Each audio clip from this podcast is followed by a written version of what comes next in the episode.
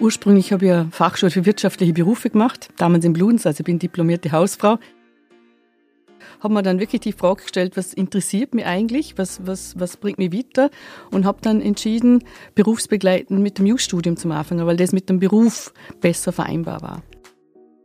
Ich habe mir gedacht, das probiere ich jetzt, mhm. weil viel schlimmer ist, später mal rauszufinden, dass ich es nicht gemacht habe.